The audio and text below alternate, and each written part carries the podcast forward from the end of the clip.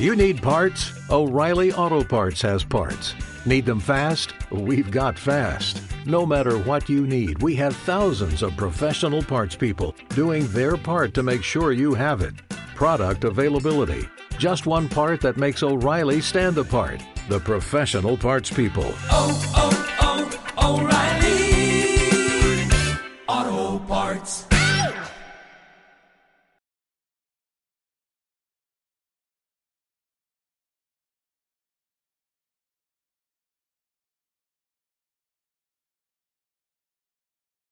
La esencia del eneatipo 2 es bellísima porque es el amor incondicional. O sea, el eneatipo 2, claro que vemos que pasa de ser un mendigo, dependiente, siempre esperando que los demás me quieran. Entonces desarrollo una personalidad, como no me quiero nada, desarrollo una personalidad agradadora, ayudadora para que me quieran, pero claro, nunca, nunca el amor que me dan otros colma ese vacío. Entonces, claro, lo revolucionario del 2 es que, claro, hay un atributo de nuestra esencia que es la humildad. La humildad. Hoy en día está proliferando más que nunca la industria del coaching, del desarrollo personal, de la psicología práctica. Y esto no es bueno ni malo, esto es un indicador de que realmente ahí fuera hay un malestar tremendo. Y hay una necesidad, y hay una búsqueda. Y esto no ha hecho más que comenzar, ¿eh? Todavía los que estamos aquí somos pioneros. Pioneros, no, no, no, no olvidéis, valorarlo, ¿eh? Porque esto va a empezar a llegar a la mayoría, a la mayoría, y lo vamos a empezar a ver en la tele. Y evidentemente se, se va a ir prostituyendo, ya está pasando, ¿no? Pero esto es imparable, como sabéis, ¿no? Entonces, ¿qué pasa? La humildad de decir, ostras, antes de ayudar a otros, antes de ser un buen samaritano, de portarnos bien, de ser buenas personas, que es lo que nos han dicho toda la vida que tenemos que ser, y nos han dicho que si te quieres a ti mismo, eso es egoísmo, y mucha gente se siente culpable, porque incluso, claro, las creencias de la religión, ¿no? Ser buena persona, ayudar al prójimo. Claro, Jesús de Nazaret, distorsionado, pero decía, ama al prójimo. Sí, nos quedamos con ama al prójimo, qué bonito, qué guay subrayar la frase de Jesús. Ama al prójimo como a ti mismo. Pero el como a ti mismo nos hemos olvidado. Claro, la gente dice, es que mi padre nunca me quiso. A ver, momento. Che, ¿cómo te va a querer tu padre si tu padre no se quiere a sí mismo? ¿Cómo se va a querer tu padre a sí mismo si nadie le ha enseñado cómo? Igual no recibió educación emocional. Claro, se empieza a estirar el hilo, a entender las cosas. Entonces, claro, ¿qué nos inspiran los doses? Que antes de ponerme al servicio de los demás, me he de poner al servicio de mí mismo. Siempre digo que uno siempre debiera empezar por sí mismo, quererme, cuidarme, cuáles son mis necesidades, atenderlas, resolverlas, ostras, darme todo el amor del mundo, amarme a mí mismo como nadie nunca más me va a amar, ser mi mejor amigo. Pero uno nunca debiera terminar por sí mismo. Esto pasa mucho en la industria del desarrollo personal, que la gente está tan acostumbrada a mirar su propio ombligo y a quererse, y a quererse, y a quererse, que al final, claro, no es la herramienta, no es la enseñanza, es cómo tú la empleas, que se pasan de frenada y se quedan una vez más atrapados por el yo, por el ego. Pues no, no, cuando empiezas a amarte a ti mismo, cuando empiezas, no sé, a descubrir qué es lo que te gusta, qué es lo que me hace sentir bien, y te empiezas a mimar y te empiezas a cuidar, y claro, ¿cuál es el mejor amigo del amarse uno mismo? La soledad. En la soledad es donde el dos se transforma, porque cuando estás solo, y ojo, solo pero sin estímulos, la gente me dice, me encanta estar solo con la tele, el iPad, la música, yo estoy genial con la soledad, currando como un loco, oh, yo currando solo, no, no, solo, desnudo, eh, emocionalmente, si te quieres desnudar, nadie mira, oye, genial, ahora con el veranito entra bien, ¿verdad? Paseándote desnudo por casa, también si quieres, pero contigo mismo, sin estímulos, sin distracciones y escuchando, sintiendo, viendo lo que pasa en tu interior. Ahí, en general, cuando nos atrevemos a hacer eso, especialmente los doses, conectan con la tristeza. La tristeza y el dolor de verificar que no me quiero una mierda, que me siento muy solo, que estoy muy triste, que necesito y dependo de los demás. Todo esto se solventa con el amor incondicional para contigo mismo. Te pones a ti primero.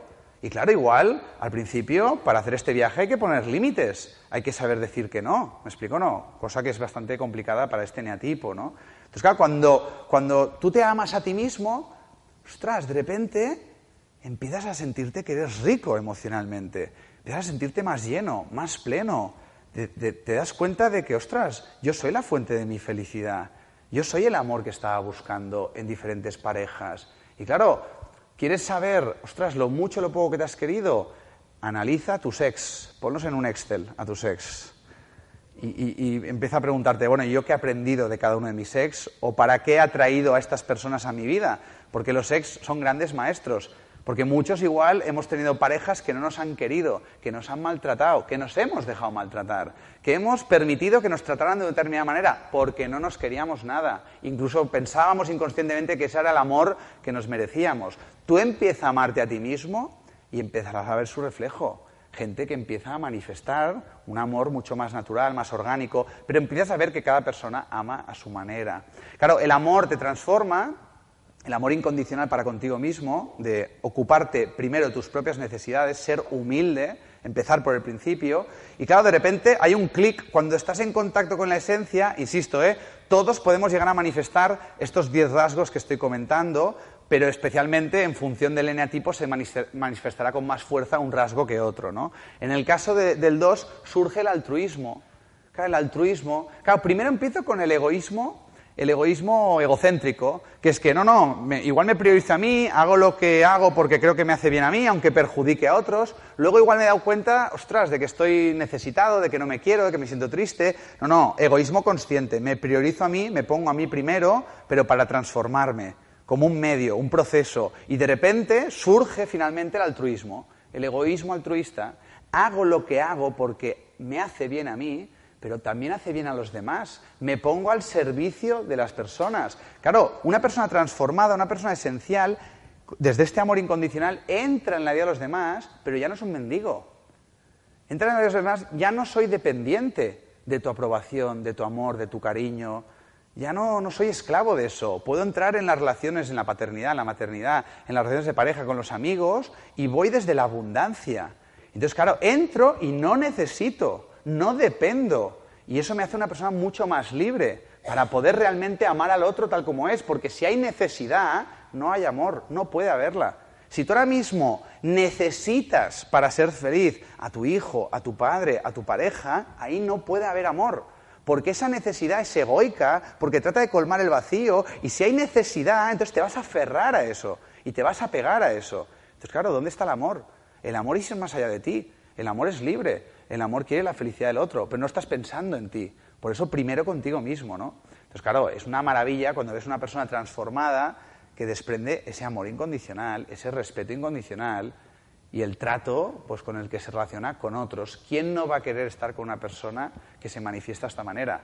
Lo que les pasa muchas veces a los doses transformados es que, ostras, de repente tienen que poner todavía más límites porque un montón de gente quiere estar con ellos y necesitan la soledad para equilibrarme o sea, yo deseo a la humanidad, macho, que tenga momentos de soledad para quererme, para amarme, para saber lo que me gusta y ordenarme. Ostras, y momentos para compartirme, pero para, para darme, para entregarme, no para pedir, para exigir, necesitado, no, no, pero que haya un equilibrio entre ambos, ¿no? Con lo cual, el primer rasgo en este apartado de autoestima, de amarse a uno mismo, nos lo entrega el eneatipo 2, que es el amor incondicional. Las personas que tienen este eneatipo como eneatipo principal son personas que transformadas, cuando han hecho el clic, cuando han hecho el cambio de paradigma, cuando han hecho el viaje del autoconocimiento, lo que se manifiesta de forma natural es amor incondicional, altruismo, generosidad, servicio, vocación, empatía, pero ya no hay letra pequeña, ya no piden algo a cambio. Simplemente te das cuenta y los que habéis vivido experiencias con organizaciones humanitarias, con ONGs, tú sabes que, que lo que das, lo que entregas, lo que ofreces, ostras, te lo das, te lo ofreces y te lo entregas a ti mismo primero. O sea, mucha gente dice, ostras, me he ido de ONG a ayudar a los pobrecitos y me he dado cuenta que dando, dando, dando, me he olvidado de mí, me he entregado y madre mía, lo que he recibido, ¿no? Es una paradoja, ¿no? Entonces va un poco por ahí. Te das cuenta de que al final, ostras, dar es un, es un fin en sí mismo, es que la recompensa está implícita.